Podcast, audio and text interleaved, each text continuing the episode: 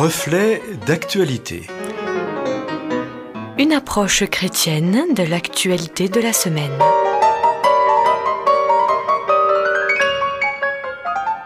Amis auditeurs, bonjour. C'est le pasteur Samuel Dinsenmeyer que nous accueillons à ce micro pour ce reflet d'actualité. Et je vous laisse découvrir la réflexion de ce jour.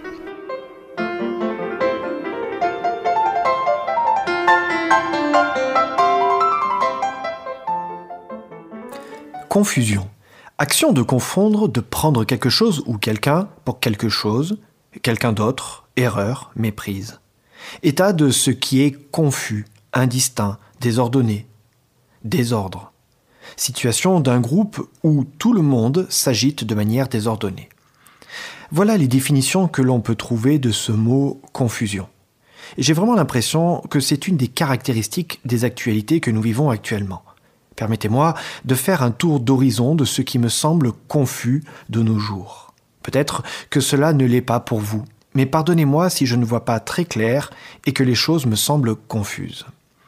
Il y a encore quelques jours, nous avons vécu plusieurs heures de confusion lors des élections américaines, entre les votes par correspondance arrivés ou pas dans les temps, les annonces de victoire de l'un des candidats sans l'officialisation des médias, un discours du président sortant dont la confusion est arrêtée par les télévisions parce que l'on considère que ce qu'il dit est faux, des suspicions de tricherie, des menaces de recours en justice, et on ne sait toujours pas comment la passation officielle va se dérouler compte tenu des tensions. Tout cela me semble bien confus. Si nous abordons l'actualité qui est en lien avec la Covid, il y a aussi là plein de confusion, d'après moi je vous propose un rapide tour d'horizon qui ne se veut en rien polémique, mais qui veut mettre en avant la difficulté que nous pouvons, que je peux avoir à y voir clair. Au printemps, on dit que le port du masque n'est pas nécessaire. Quelques mois plus tard, les enfants à partir de 6 ans doivent le porter en classe, et même dans la rue, dans certaines villes. Il y a eu aussi au printemps cette confusion autour d'un traitement qui pourrait être la solution à cette maladie avec un médecin marseillais se faisant le porte-parole de cela face à d'autres scientifiques, qui en se basant également sur des recherches scientifiques, disaient que ce n'était pas le remède miracle. À longueur de journée, nous entendons dans les médias, radio, télévision, Internet, via les réseaux sociaux, de nombreux médecins et scientifiques qui apportent leur point de vue. On s'agite, mais pas de discours clair. Difficile de savoir ce qui est vrai ou juste, ce qu'il faut faire. Confusion. Confusion également au niveau des tests entre les vrais positifs, les faux positifs, les vrais négatifs et les faux négatifs. Avec cette fameuse deuxième vague, on a aussi vu apparaître des personnes interrogeant les chiffres indicateurs publiés, amenant à nouveau de la confusion. Face à cette deuxième vague, et pour la contrer, on nous propose de mettre en place un couvre-feu dans les grandes villes. La durée annoncée pour en voir les effets n'est pas encore terminée quand nous annonce un deuxième confinement. Difficile de s'y retrouver. D'ailleurs, on parle de confinement, mais pas comme le premier. Il y a toujours le système d'attestation avec euh, ses multiples cases à cocher pour justifier d'un déplacement. Pas toujours clair de s'y retrouver.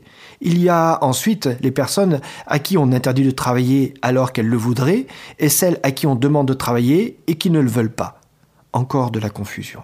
Ensuite, il y a ce flou sur les commerces essentiels et non essentiels, entre les petits commerces qui doivent fermer et les grandes surfaces qui doivent interdire l'accès à certains rayons, et pendant ce temps, des sites internet qui continuent à vendre tout ce qui est possible et imaginable.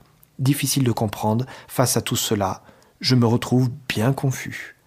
Je ne fais pas ce tour d'horizon pour critiquer, comme si moi je savais, mais c'est bien là une des difficultés quand ceux qui devraient savoir n'arrivent plus à faire passer un message clair. La conséquence La confusion. J'ai d'ailleurs l'impression que ce flou est amplifié par les réseaux sociaux.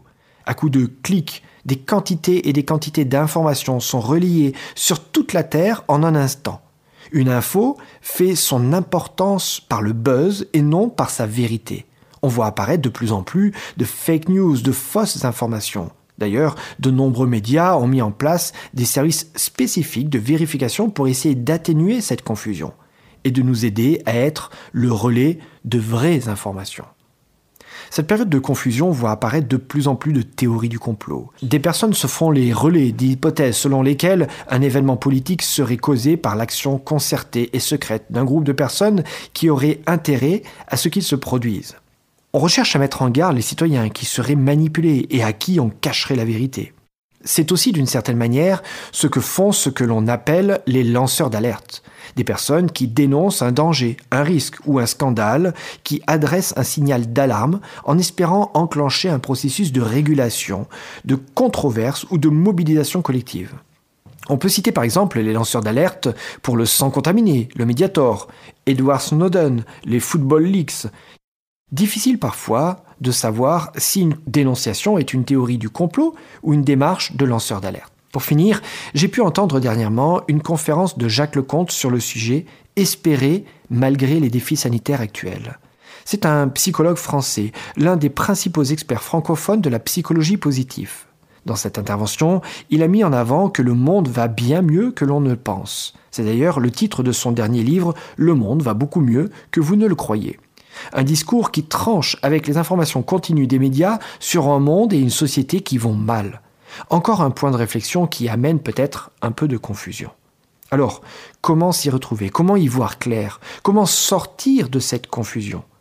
Loin de moi de penser avoir la solution. Peut-être que la première étape est de prendre conscience de cette confusion. Pour ceux qui ont fait l'expérience de skier par jour blanc, c'est-à-dire dans le brouillard, on est dans la confusion. On ne sait plus si on descend, si on tourne à droite ou à gauche. On a le mal de mer. Un comble. Que faire? Se rendre compte que l'on ne sait plus où l'on va, puis s'arrêter et enfin chercher des points de repère. Avec cette météo, il est conseillé de skier près des sapins ou des piquets de bord de piste, parce qu'un point fixe nous aide à nous repérer et à diminuer une certaine confusion. Dans le texte biblique, c'est Jésus qui se présente à l'être humain comme un point de repère. Il veut être celui qui enlève la confusion. Voilà ce qu'il dit dans un texte de l'évangile de Jean chapitre 14 verset 6. Je suis le chemin, la vérité et la vie. C'est à la fois une invitation personnelle à réfléchir sur quel chemin de vie je suis. Est-ce un chemin jalonné par la vérité et qui m'amène par la vie? C'est une réflexion personnelle. Mais cela peut aussi être des critères d'une lecture face à cette actualité confuse, en recherchant ce qui est vrai et ce qui amène et produit la vie.